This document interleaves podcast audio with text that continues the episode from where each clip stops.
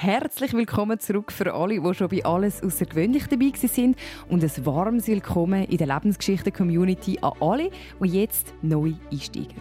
Ich bin Krigi Urech und freue mich riesig, mit euch zusammen in Lebensgeschichte einzutauchen und ab sofort dazu den besten Kaffee zu trinken.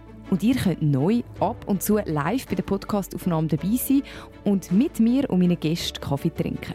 Ich lade euch dazu in ein Kaffee da bei mir zu Wetzeken ein, wo wir euch Barista-Kaffee ins Tassli zaubern. Das am 14. Mai und am 11. Juni geht das nächstes. Infos dazu findet ihr auf krigiurech.ch oder auf meinem Insta-Account krigiurech. Kaffeesatz. Lebensgeschichten brühwarm erzählt.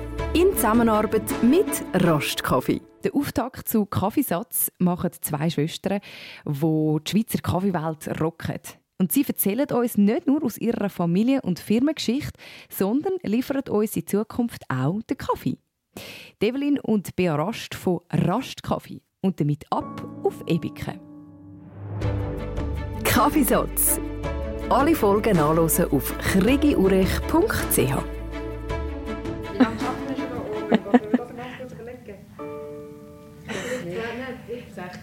Ich habe 16.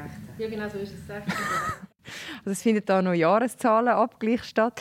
Ich freue mich extrem, dass ich heute da sein darf. Ich bin auf Ebiken gefahren, bei Luzern. Ich habe die Ausfahrt verpasst.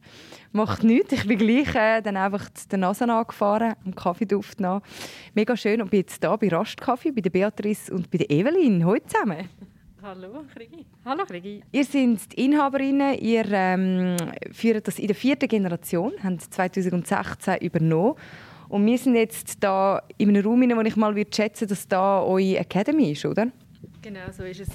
Es ist grundsätzlich unser sogenannter Schulungsraum, wo wir sehr viele Kurse machen, Degustationen, aber in den letzten zwei Jahren noch ganz viele andere Sachen drinnen stattfinden, weil wir einfach den Platz brauchen, dass wir uns so ein bisschen separieren voneinander und drinnen finden Pausen statt, drinnen finden grosse Klebaufträge oder etwas abpacken statt, also jeden Tag etwas anderes.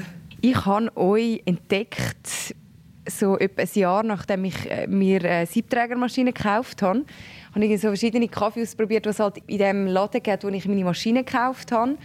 Und ich bin jetzt mit keinem mega warm geworden. Und dann mein Nachbar, der hat äh, auch angefangen, leidenschaftlich Kaffee trinken, seit ich die Maschine habe. Verschiedene Nachbarn sind dann immer Kaffee trinken. Und dann hat er mal ein Päckchen mitgebracht von seinem Schwager. Du, der trinkt damals da von Rastkaffee, Tropical Rainforest. Und äh, genau mit dem habe ich gestartet. Und jetzt habe ich verschiedene Sachen durchprobiert, habe jetzt so ein meinen eigenen Geschmack gefunden und bin mega glücklich, dass ich heute hineinschauen darf, wie das läuft mit Rösten und auch vor allem von eurer Familiengeschichte erfahren. Es hat mich fasziniert, so zwei Frauen, Unternehmerinnen, Schwestern, äh, auch ein Familienunternehmen, wie das so läuft, genau. Aber zuerst machen wir jetzt ja einen Kaffee. Wer will sagen, wie er heißt? Ich bin für dich, ja.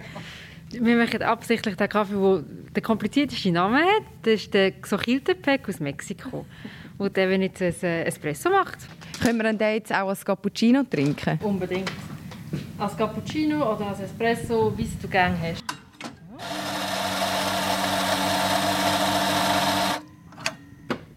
Und wie viel Gramm hast du jetzt da genommen? Wir haben hier die kleineren Säbe drin. Wir haben 15,5 Gramm für zwei Espresso. Ja.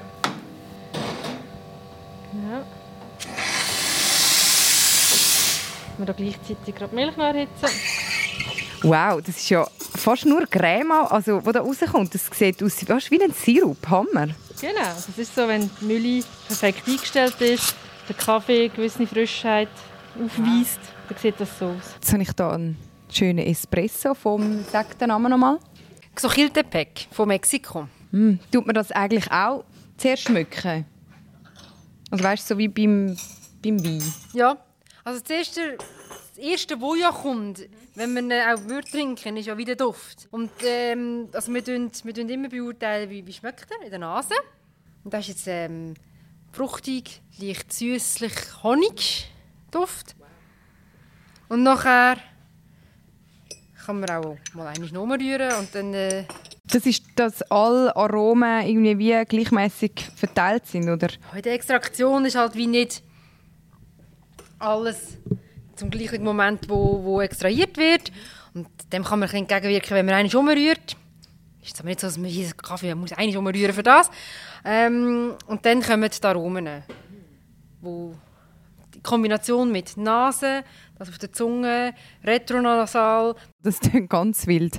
Was heisst das? Der Effekt haben wir vor allem auch, wenn man Kaffee schlürft. Also so tut man Kaffee beurteilen, wenn man ihn einkauft. Dann tut man ja nicht einen Espresso zubereiten, sondern macht man ein Cupping. Das ist eher die Intensität von einem Filterkaffee. Und dann tut man auf einem Löffel ähm, den Kaffee wie reinschlürfen. Und durch das man schlürft, nimmt man ganz viel Luft dazu. Und äh, durch die Luft äh, wird Molekül freigesetzt, wo eben die Aromen nachher sind, wie florale Noten oder ähm, Dürrobst oder diverse Nüsse oder eben Schoki. Das würde man sonst eigentlich auf der Zunge, nur auf der Zunge, nicht merken.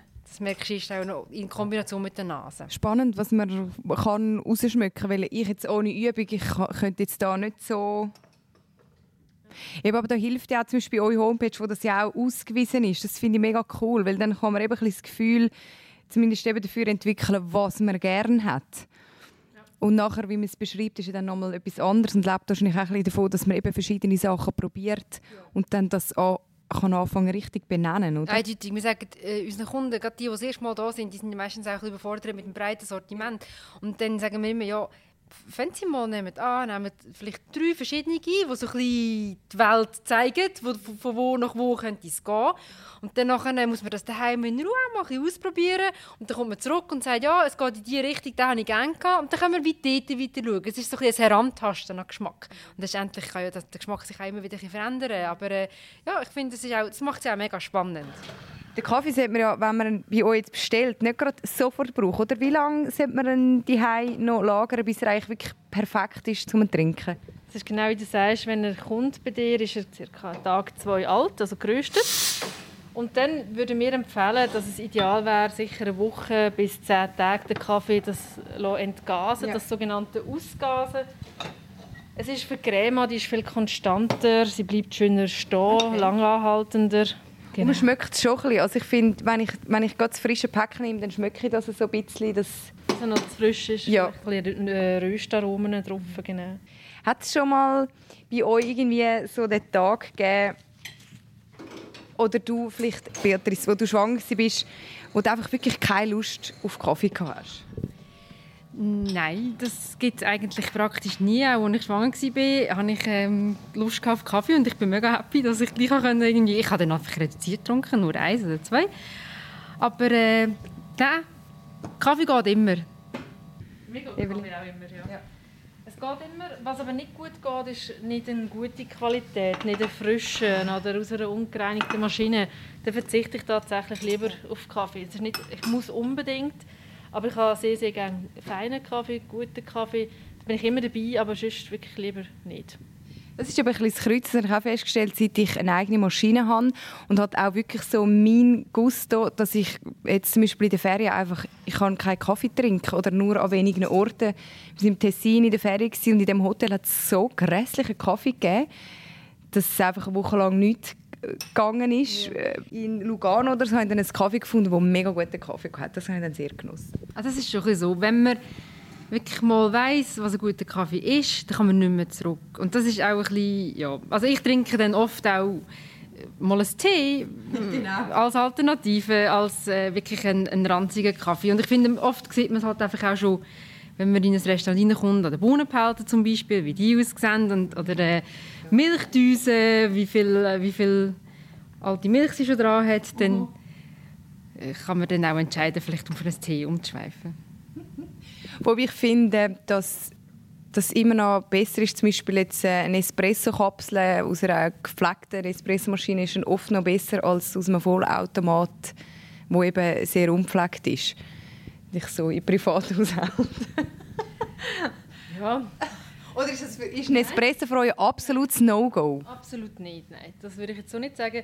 Ich glaube, wir möchten einfach etwas ganz anderes. Wir tun uns mit einem absoluten Frischprodukt, mit ja. einem Qualitätsprodukt äh, befassen und dann ist äh, eine Kapsel vielleicht irgendwie einfach eine andere Schiene, die aber auch seine ja, Berechtigung hat und, und wie du sagst, dort ist die Wahrscheinlichkeit, dass es super ist und nicht durch eine Maschine, die nicht gereinigt ist, gelaufen ist, äh, besser. Also, ja, weil sehr viele Leute ihre Maschine einfach nicht optimal pflegen oder wissen es vielleicht einfach nicht, wie wichtig das wäre oder für die gute Kaffeequalität. Und dann bist du gar nicht so schlecht unterwegs, wenn du sagst, lieber eine Kapsel. Also, ja, ja, kann man machen. also, ja, also, dass ich oft schon so empfangen wird, ja, gell, ich halt nicht so eine Kaffeemaschine wie du. Wird euch überhaupt noch Kaffee angeboten, wenn ihr irgendwo hergeht? Ja, aber ich merke, dass auch die, die leichte Angst, die mitschwingt, ja. wenn man irgendwie zu jemandem heimgeht. Aber ähm, das können wir sehr gut handeln. Wir haben mittlerweile auch in unserem Freundeskreis alle können, äh, oder die meisten können so Raschkaffee ähm, Kunden machen und dann äh, kommt das meistens gut. ich finde das auch noch schön, dass wirklich unsere Freunde äh, die einen sind wirklich ganz früh dabei gewesen, die schon im Studium schon Kaffee bestellt haben, egal wo in der ganzen Schweiz und jetzt wirklich fast äh, alle auf einer Maschine haben, egal was für eine. Sie brauchen unsere Bohnen und das schätzen wir total. Also ja, das ist schön. Also, ja. Und eure persönliche Lieblingsröstung, die ihr habt, wechselt die oft oder habt ihr so einen Allzeit-Favorite? Ich finde, das ist schon so ein bisschen die Frage nach dem Lieblingswein oder der beste Wein für einen selber. Das kann wirklich, für mich wechselt das. Ich ähm, finde äthiopische Kaffee mega spannend. Äthiopien ist ein Ursprungsland vom Arabica und ähm, die sind sehr, sehr komplex und je nach Aufbereitung ähm, sehr ähm, verschiedene Aromen, die mitspielen und, und, und das kann so ein bisschen in ganz reife Früchte, Mango, Ananas gehen und äh, ich finde die sehr spannend, vor allem auch im Filterkaffee zubereitet.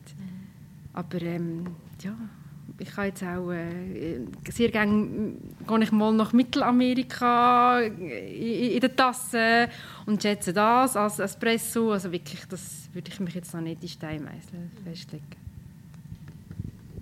Bei mir ist es ziemlich ähnlich. Ähm, wir sind ja auch zusammen äh, in Äthiopien unterwegs gewesen und das hat noch einmal ähm, die Leidenschaft für das Land vielleicht auch erhöht, oder? wenn du in dem Ursprungsland darfst rumreisen und tatsächlich ist es so, dass die äthiopischen Kaffee wahnsinnig äh, hohe Komplexität aufweisen.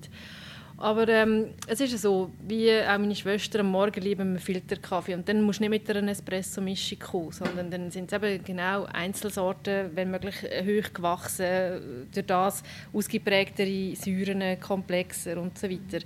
Aber wenn man also man oben beim Lieblingsitaliener ist, dann schätze ich auch sehr einen Espresso, der einen guten Anteil Robusta drin hat zum Beispiel. Also mehr Bitterstoff dann genau, auch? Genau, mehr Bitterstoff. Und wenn ich einem Samstagnachmittag in eine schöne Kaffeebar sitze, dann finde ich auch einen 100% Arabica Espresso Blend, wo dann eher auf der Fruchtsäure betont ist, total schön. Also es ist je nach Tageszeit oder nach Stimmung oder eben Freizeit, wo man irgendwo einen Kaffee genießt. Also es ist, Palette ist gross von dem, was wir hier trinken. Es ist auch schön, dass wir nicht nur sagen, ja, wir trinken nur Espresso, super dunkel geröstet, sondern wir sind hier offen geblieben für alle Zubereitungsvarianten und auch eben alle verschiedenen Genussvarianten von Kaffee.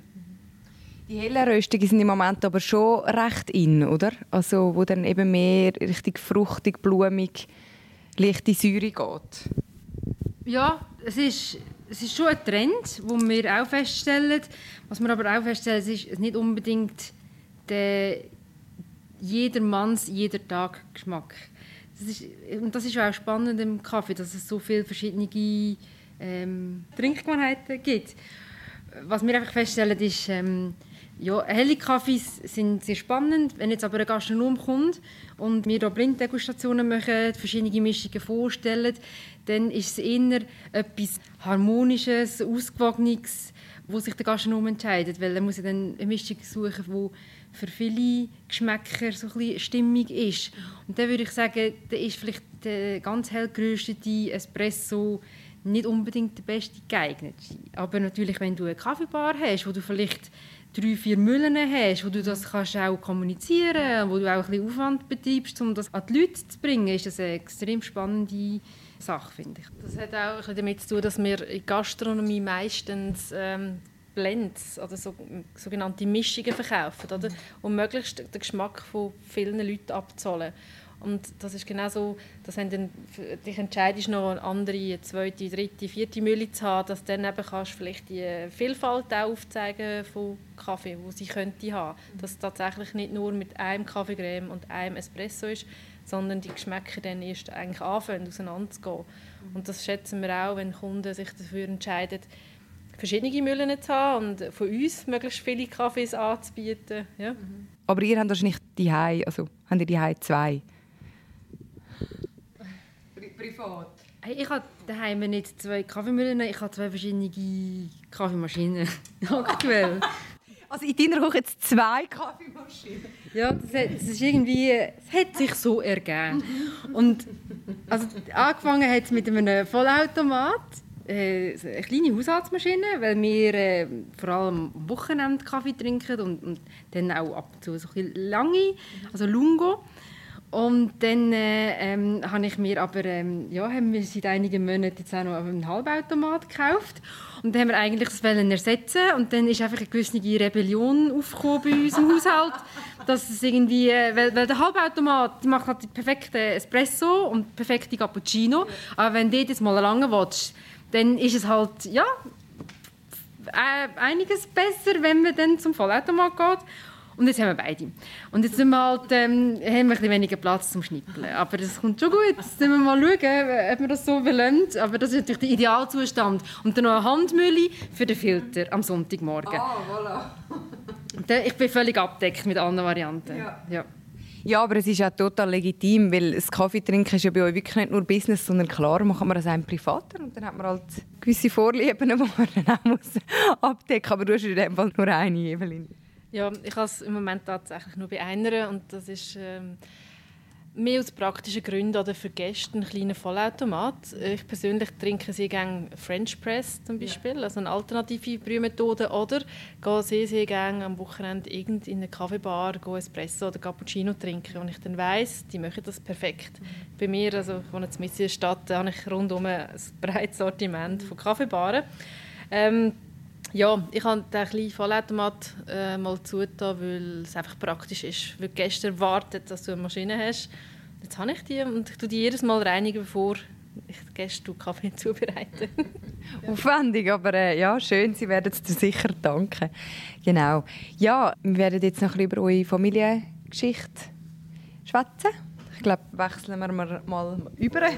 Kaffeesatz, Lebensgeschichte, brühwarm erzählt mit Geschwistern zusammenarbeiten, das kann ja extrem angenehm sein, weil irgendwie hat man doch so eine Basis, wo man Sachen auch hart diskutieren kann und gleich stellt man sich nicht die Frage, habe ich jetzt noch Bock, um den Menschen zu sehen oder mit dem zusammenzuarbeiten oder so. Also irgendwie ist einfach so eine Basis da, wo man einfach weiß, irgendwie gehört man ja zusammen, oder? Empfindet ihr das auch so beim Zusammenarbeiten?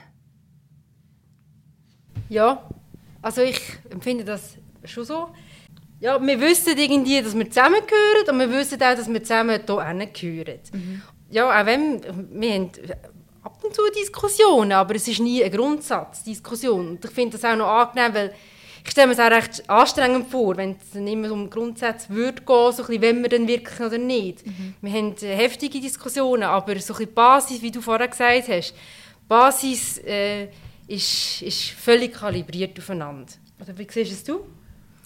Ja, genau gleich. Also ich finde, es gibt, also ich kann mir eigentlich nichts anderes als Schönes vorstellen, als mit dir zusammen das zu machen.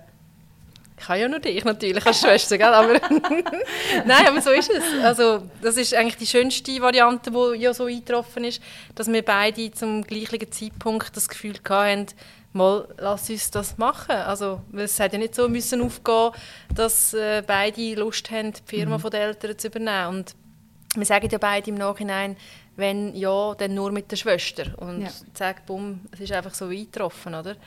Und wir finden das beide eigentlich als eher bereichernd. Also, ja. ja.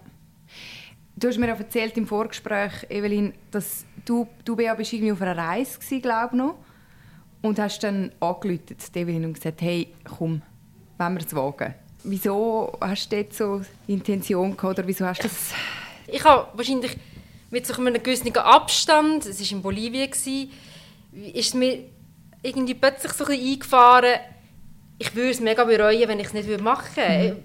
Aber ich kann nicht einmal so genau sagen, warum. Ich, ich bin auf einer Kaffeeplantage und meine, das Thema Kaffee ist ja sowieso so dankbar. Es ist irgendwie äh, so viele Emotionen und, und Leidenschaft und das haben wir auch mit, von unseren Eltern mitbekommen. Aber dort irgendwie auch, vielleicht weil ich nicht daheim war, weil ich so weit weg war, vielleicht habe ich sie auch ein bisschen vermisst. Und, und, und dann spürst du so ein bisschen, ja, mit dieser Distanz, was vermisse ich denn? Und, und irgendwie ist mir einfach wie so eine, ist mir bewusst gewesen, dass ich das äh, in meinem Leben wahrscheinlich sehr fest würde bereuen, wenn ich zurückblicken würde und sagen und, und das nicht probiert hätte. Es ist ja dort darum gegangen, dass wir es einfach mal probieren. Ich meine, letztendlich gibt es ja auch immer einen Plan B. Mhm. Das, das, ja, würde ich sagen.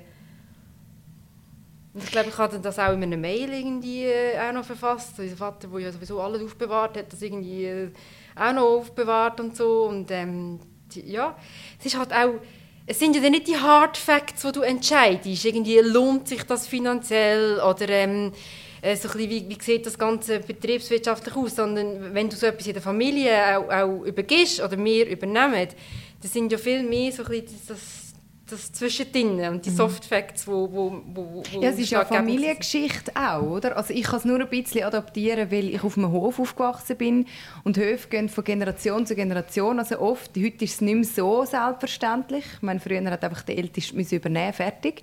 Und heute ist es nicht mehr so klar, aber ich, bei meinen Eltern ist es jetzt auch an der Zeit und ich habe eine Bäuerinnenausbildung auch mal irgendwann dann noch gemacht, so neben dem Radio, hat ja eigentlich überhaupt nichts miteinander zu tun.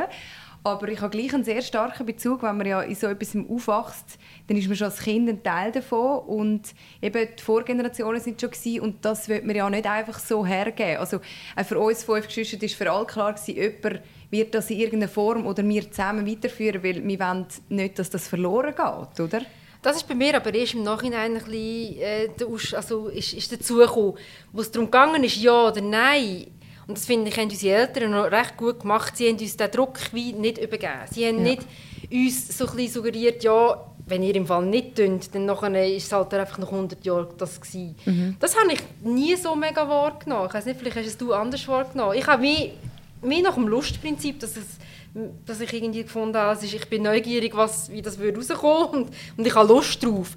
Aber so ein bisschen, und ich glaube, es ist auch gut im Nachhinein, dass ich die drei Generationen nicht allzu fest im Rücken hatte, weil es ist ja doch noch ein rechter Druck, äh, auch, auch so ein bisschen, wenn, was ist denn, wenn du versagst jetzt ja. in der vierten Generation? Das ja. habe ich erst so ein vielleicht ein Jahr, zwei nach der Übernahme, ist mir das viel bewusster gewesen ja. als zum Zeitpunkt des Entscheids. Ja.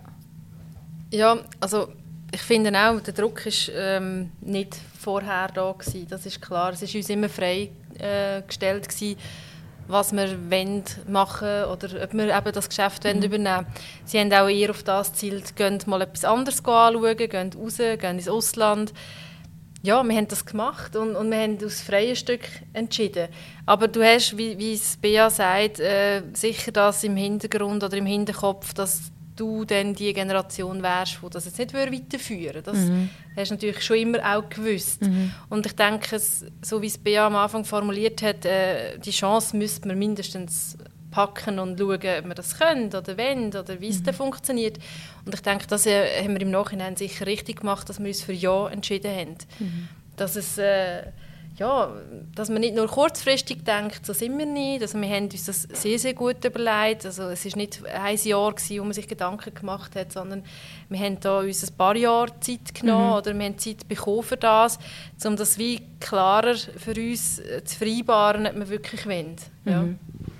So die Ablösung auch von euren Eltern, das ist ja auch etwas, wo natürlich auf dem Papier wird es dann übergeben und dann ist klar, aha, ja, jetzt ist übergeben, aber ich denke, in einem Familienunternehmen ist das ja nicht so klar, dass dann einfach jetzt ist Schluss, jetzt fängt das Neue an. Wie habt ihr das erlebt mit euren Eltern zusammen? Also wie sind sie immer noch wie auch ein bisschen beteiligt, manchmal da oder ja, wie, wie ist so der Übergang?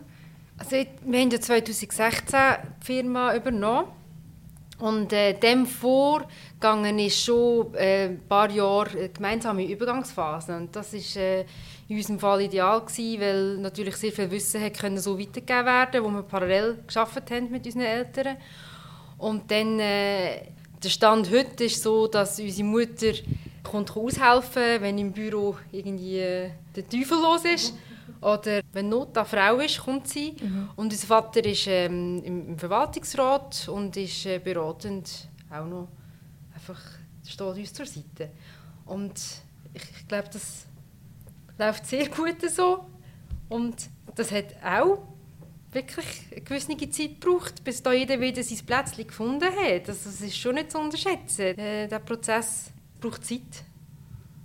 Ja, es braucht Zeit und die Zeit hat man sich gegeben. Und ich glaube, es hat sich alles wie gut gefügt. Und auch über die letzten zwei vergangenen Jahre ähm, hat man mal gesagt, ja, es ist gescheiter, ich komme jetzt nicht mehr, auch wenn man nicht genau gewusst hat, dass es mit der Pandemie ist und so weiter, ganz am Anfang. Und hat sich das auch dort einfach, hat unser Vater sich dann nochmal mehr zurückgezogen und, es hat einfach auf eine gute Art sich eh ein bisschen ergeben. Also mhm. wir mussten hier auch müssen von den Räumlichkeiten schauen.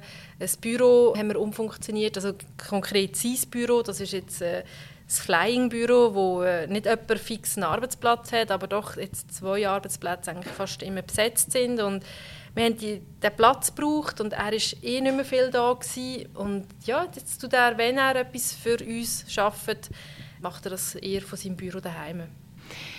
Ich bin jetzt nicht ganz sicher bei der zeitlichen Abfolge, aber gerade um die Übernahme hast du erfahren, dass du mit Zwillingen schwanger bist, Bea. wir hatten, sie sind 2014 auf die Welt gekommen. Ja. Wir hatten eigentlich wie den Plan zuerst mal gehabt, ähm, das alles mit der Übernahme ein früher zu machen. Mhm. Und dann nachher ist die Botschaft gekommen, dass ich mit Zwillingen schwanger bin und dann haben wir da halt alles ein bisschen rausgeschoben. äh, äh ja. Es wäre schon ein heftig gewesen, gleichzeitig übereinander, dann hättest du irgendwie Zwilling und Drilling miteinander bekommen oder so, oder? So gefühlt. Ja, also ich habe zuerst glaube ich, noch so gefunden, Mama, das geht schon, wir behalten den Plan. Aber rückwirkend wäre es unmöglich gegangen. Ja. Also ja, habe also, ich auch ein bisschen auf die Welt kommen. Aber dein Mann, der Adrian, ist ja auch Teil. Er ist Wir sind das dritte in der Geschäftsleitung. Ja, Geschäftsleitung. Mhm. Ja, er ähm, im früheren Leben Primarlehrer mhm. und wir sind ähm, schon 20 Jahre zusammen und ähm, er hat irgendwie, wo natürlich das mitbekommen, wo dann so ein die Gespräche angefangen haben, ja, wenn wir es probieren oder nicht, mit der ganzen Übernahme. Und dann ist er von sich ausgekommen und hat gesagt, du, eigentlich würde es mich auch noch reizen, in die Rösterei ein bisschen mehr reinzuschauen, mhm. als in meinen Ferien äh, helfen ausfahren und, und sowieso ein bisschen mithelfen. Und dann äh, ist das eigentlich aber dort noch mit unserem Vater ein bisschen aufgeleistet worden, dass er in der Produktion eingeschafft worden ist. Dann mhm. haben wir ihn zum Röster ausgebildet und jetzt zu dieser Produktion leiten. Mhm. Also sie sind wirklich komplett ein Familienunternehmen? Ja, mhm. der Brüder vom, vom Adi arbeiten auch bei uns, mein Schwager. Mhm. Und unsere Kinder wollen auch Kaffeeröster werden. Wirklich? yeah. Und, Und sind jetzt wie alt? Sieben. Ja, okay. Und ja, sie wollen also. jetzt ihr erstes Sack Geld auch schon in der Rösterei verdienen. haben schon Pläne. Aber das schauen wir noch.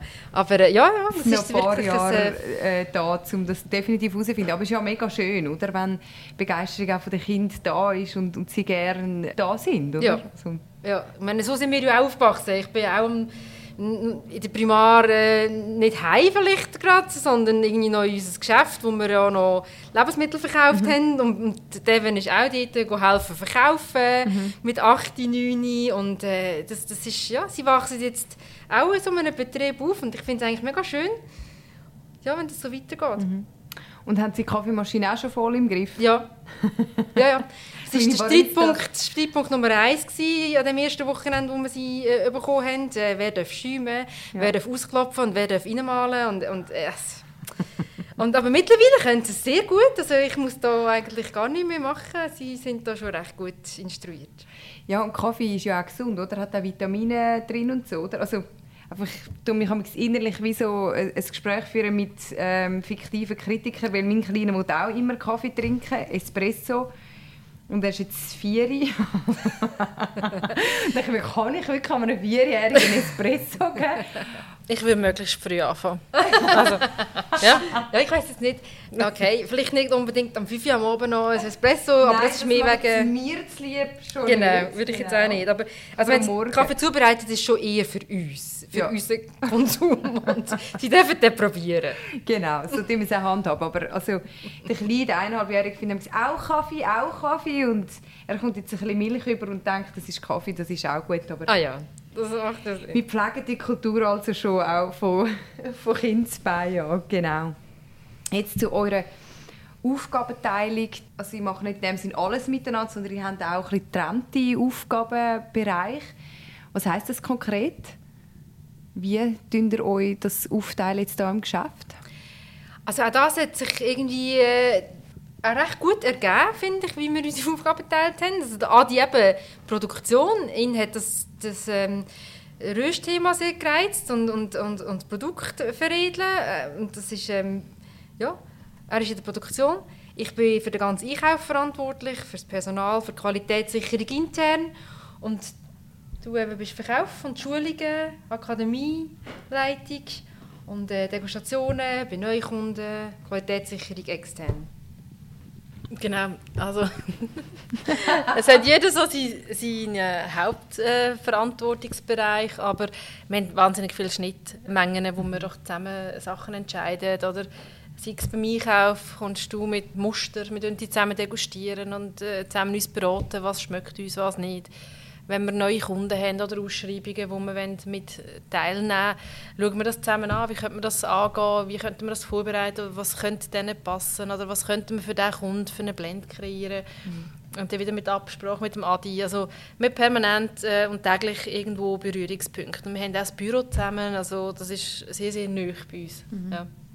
Ja, ich habe mir das ja mega romantisch vorgestellt, dass im Vorgespräch haben wir es auch davon gehabt, Evelyn, dass sie dann auf Kaffeereisen gehen und auf Plantagen und gehen den Kaffee degustieren. Habe ich mir vorgestellt und du so, oh ja, das wäre verheerend, wenn wir das vor Ort so go, go degustieren, oder? Ja. Äh, wieso verheerend? Also, weißt, ich fange mal bei dem an, es ist irgendwo auch romantisch, wenn Bea und ich zusammen irgendwo in der Wildnis schauen, dass jedes Fenster zu ist, dass nicht irgendwelche Tiere reinkommen und so. Oh.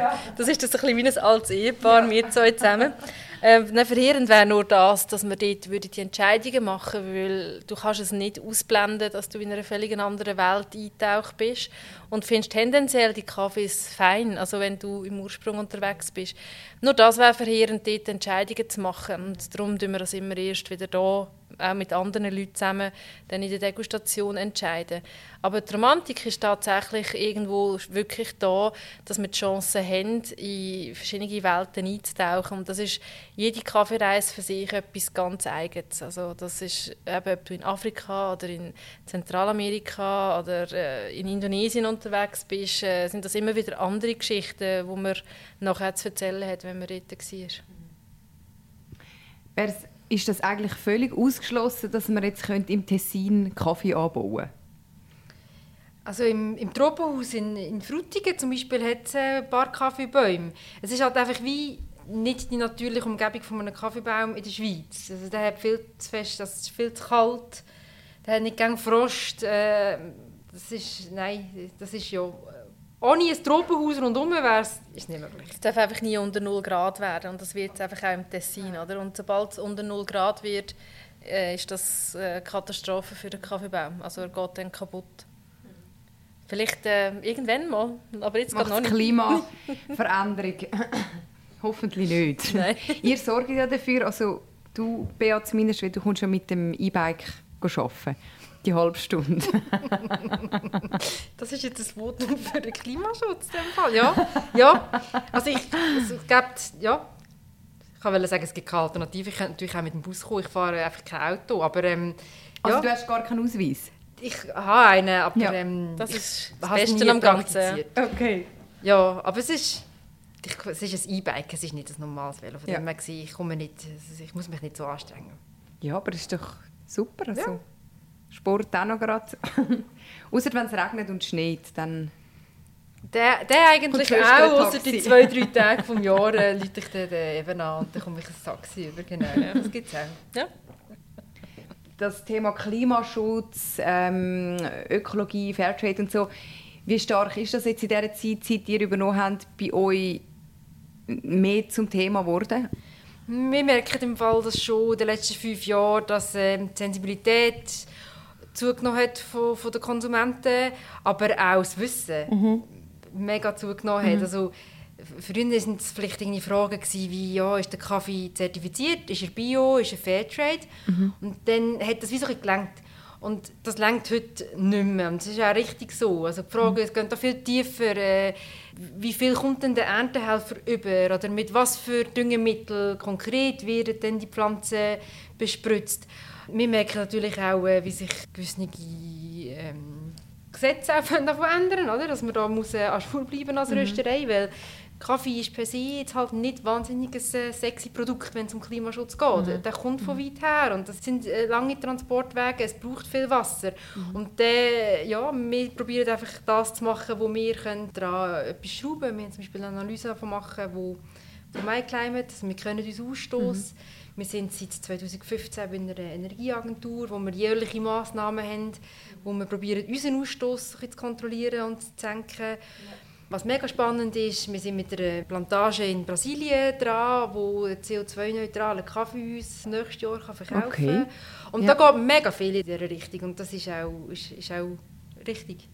Aber eben, das sind äh, fünf Jahre oder so, wo man das sehr stark merkt und vorig sind das wie wenige Leute gewesen, die sich für das interessiert haben, oder? Das ist schon, erleben die auch so? Ja, es mhm. ist auf der politischen Agenda zu oben mhm. und das spüren wir. Mhm. Könnt ihr das benennen, jetzt in dieser Corona-Zeit? Ich weiß es von, von dem Kaffeeladen, wo ich meine Maschine her habe. Er sagt, er hat wirklich viel mehr Kaffeemaschinen verkauft, weil die Leute mehr die sind, auch sogar die arbeiten. Haben ihr überhaupt mehr Kaffee verkauft? Oder ist das sogar etwa gleich geblieben, weil halt die Restis weniger haben wollen? Oder wie ist das bei euch? Unser Segment hat sich verschoben, würde ich mhm. sagen. Mhm. Also in den letzten zwei Jahren. Und das merken wir, den Homeoffice-Gebrauch merken wir mega. Und ähm, das haben wir aber auch vor Corona schon gemerkt, dass äh, einfach immer mehr Leute kommen, die sagen, ich habe mir eine Siebträgermaschine gekauft und jetzt äh, werde ich das ganze Kaffee-Universum kennenlernen. Das hat extrem zugenommen. Nicht nur wegen Corona, auch vorher ja, schon. Ich denke, ja. in den letzten zwei Jahren haben ähm, die Leute nicht weniger Kaffee trink, mhm. äh, getrunken. Sie haben einfach das an einem anderen Ort gemacht. Mhm. Also sie sind nicht ins Büro, haben daheim getrunken, sind ins Restaurant.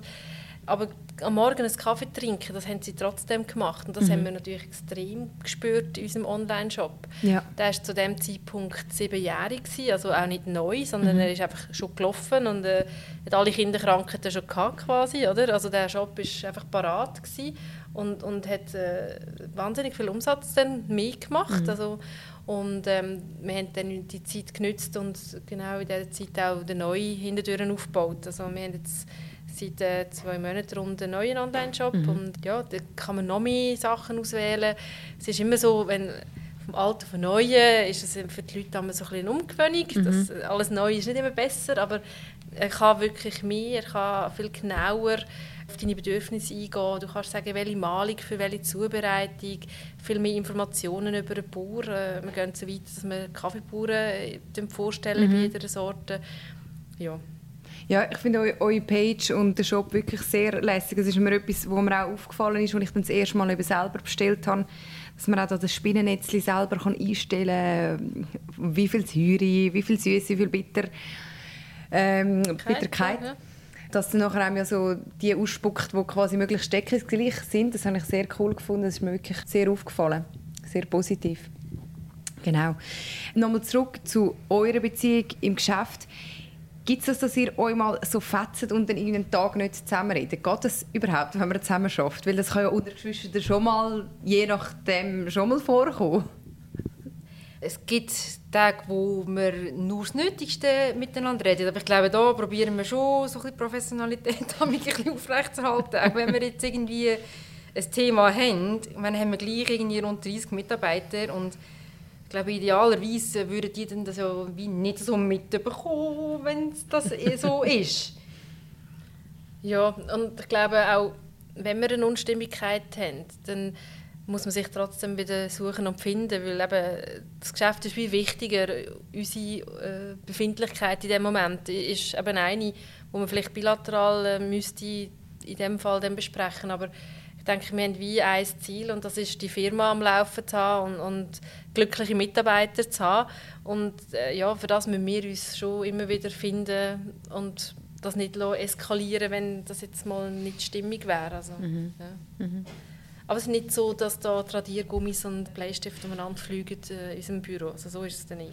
Sonst hättet ihr ja noch einen Primarlehrer, der das ganz gut könnte handeln Genau, ja. Gruppe A und Gruppe B. das sagt jetzt, was er am anderen schätzt. Jetzt geben wir euch die Hand. Ja. Das dürfen wir ja nicht. Nein. und privat etwas zusammen machen, hat man überhaupt noch das Bedürfnis, wenn man sich eigentlich unter der Woche Montagnachmittag bis äh, Donnerstagabend den ganzen Tag sieht? Ja, wir sind so aufgewachsen, dass wir halt wirklich, äh, die Familie ist sehr, sehr äh, ein, ein wichtiger Teil und ähm, äh, wir sind auch mit unseren Eltern äh, jedes Jahr äh, auf Paris gegangen, zum Beispiel das Wochenende und wir tun das eigentlich sehr gross pflegen. Also die Fast schon zelebrieren. Zeit in der Familie zu verbringen. Ich meine, seit ich meine eigene Familie habe, hat sich das natürlich auch ein bisschen verschoben. Weil ich habe dann halt einfach, ja, auch nicht mehr so viel Zeit. Aber ähm, nein, nein, also Devin ist das Gotti vom, vom meinen Bub. Und wir machen, äh, vorletzte Woche sind wir Skifahren miteinander zum Beispiel. Mhm. Also ja, ja.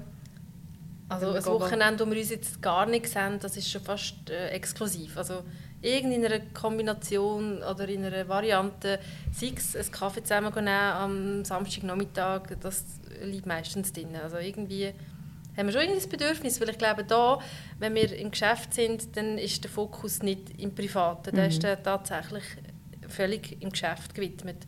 Und darum ja, machen wir das am Wochenende, das Private.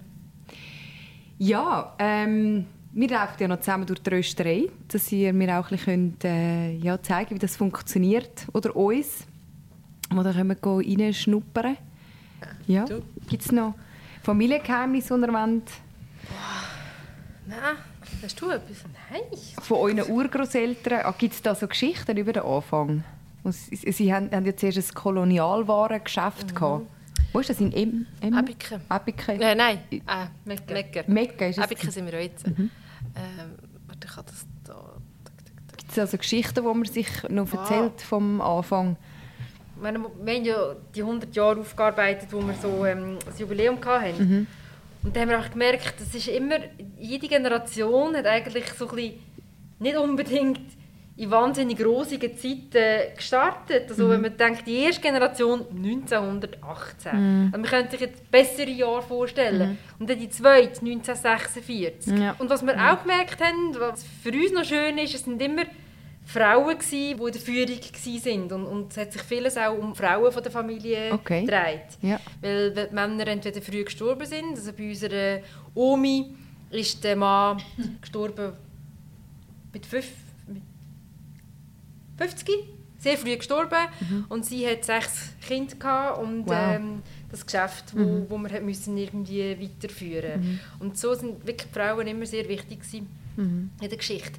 Und was auch, wenn wir zurückschaut, äh, oder wo wir zurückgeschaut haben, die 100 Jahre, ist noch spannend für uns, zu sehen, so ein bisschen die Sachen, die wir jetzt noch predigen, eben die Frische, das Rösten auf Bestellung und frisch malen, frisch zubereiten, das haben wir 1946 schon auf unseren Flugblättern drauf geschrieben. gehabt. Und das ist eigentlich ja, auch noch schön, dass wir irgendwie so wie das schon seit immer eigentlich in der Firmengeschichte verinnerlicht hat, so, wo es für uns sehr wichtig auch ist.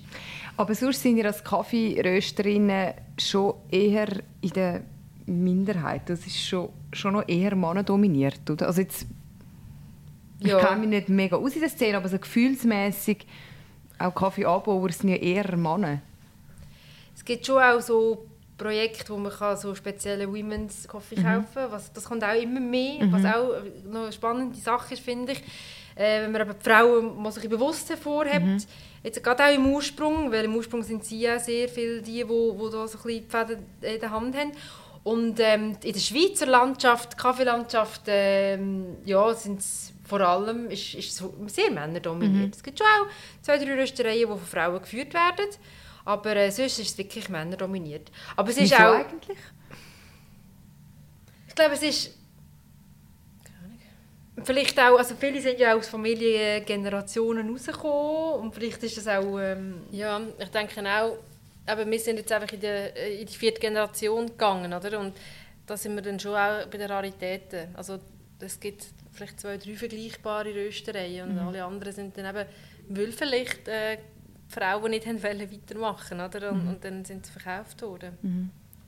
Ja, es ist ja ganz allgemein, also in vielen Berufen so, dass es erst langsam anfängt aufzubrechen und vielleicht nochmal, ich weiß nicht, wie viele Jahrzehnte braucht, bis wir irgendwie gleich viele Kindergärtner haben wie Kindergärtnerinnen oder halt eben so das, das Geschlechterspezifische ist ja schon auch heutzutage immer noch relativ stark. Es ist ja. am Aufbrechen, aber es ist immer noch da. Das ist schon...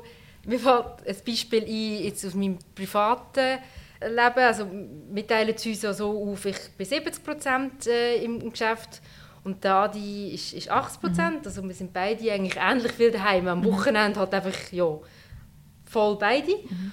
Und ähm, mein Kind hat letztes Mal äh, zu mir mich gefragt, ja, warum sagt eigentlich die Lehrerin immer, du kannst es deiner Mami zeigen hey. Er ist ja. eben rausgekommen, warum, warum dass sie das so sagt. Und ich habe das probiert so zu erklären. Ja, eben bei uns, es gibt verschiedene Modelle und bei uns ist es halt so, dass beide so praktisch gleiche Teile daheim sind mhm. und darum fällt es immer auf. Mhm. Aber ich glaube, das ist schon etwas, das noch ein bisschen Zeit braucht. Mhm. Aber wir sind mhm. auf einem guten Weg. Aber mhm. ähm, manchmal fährt mir das schon auch noch so ein bisschen ein, mhm. wenn, wenn, wenn das so hörst. Mhm. Aber es ist nicht so, dass ihr jetzt im Rösterei-Umfeld erlebt habt, dass ihr jetzt auch irgendwie besonders hättet müssen beweisen oder dass ihr ernst genommen werdet.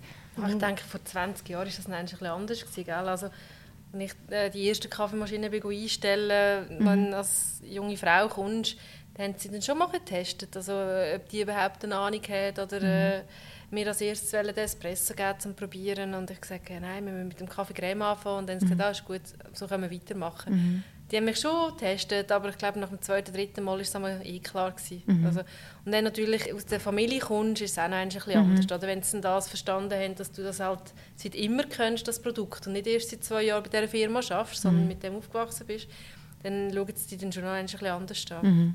Fotos von meinem Besuch findet ihr auf Instagram oder auf krigiurech.ch und in der nächsten Folge fragen uns die Bea und die Evelyn, wie man Kaffee röstet. Selbstverständlich schauen wir in die Rösttrommel rein und sie erzählen uns, wieso sie ab und zu Freunde und Bekannte ein bisschen nervös machen. Auch wenn wir auswärts sind, jeder Kaffee wird einfach durchgeleuchtet. Das ist einfach so. Ja. Euer Stammkaffee ist immer nervös, wenn ihr kommt. ja, das haben wir auch schon so ein bisschen festgestellt. Das ist schon ein bisschen, dass man manchmal äh, gewisse Leute ein bisschen nervös machen. Wer jetzt reinschneugen ins Rast-Kaffeesortiment und sich auch sein eigenes Kaffeeprofil einstellen will, www.rast.ch. Kaffeesatz. Alle Folgen nachlesen auf krigiurech.ch. In Zusammenarbeit mit Rast Kaffee.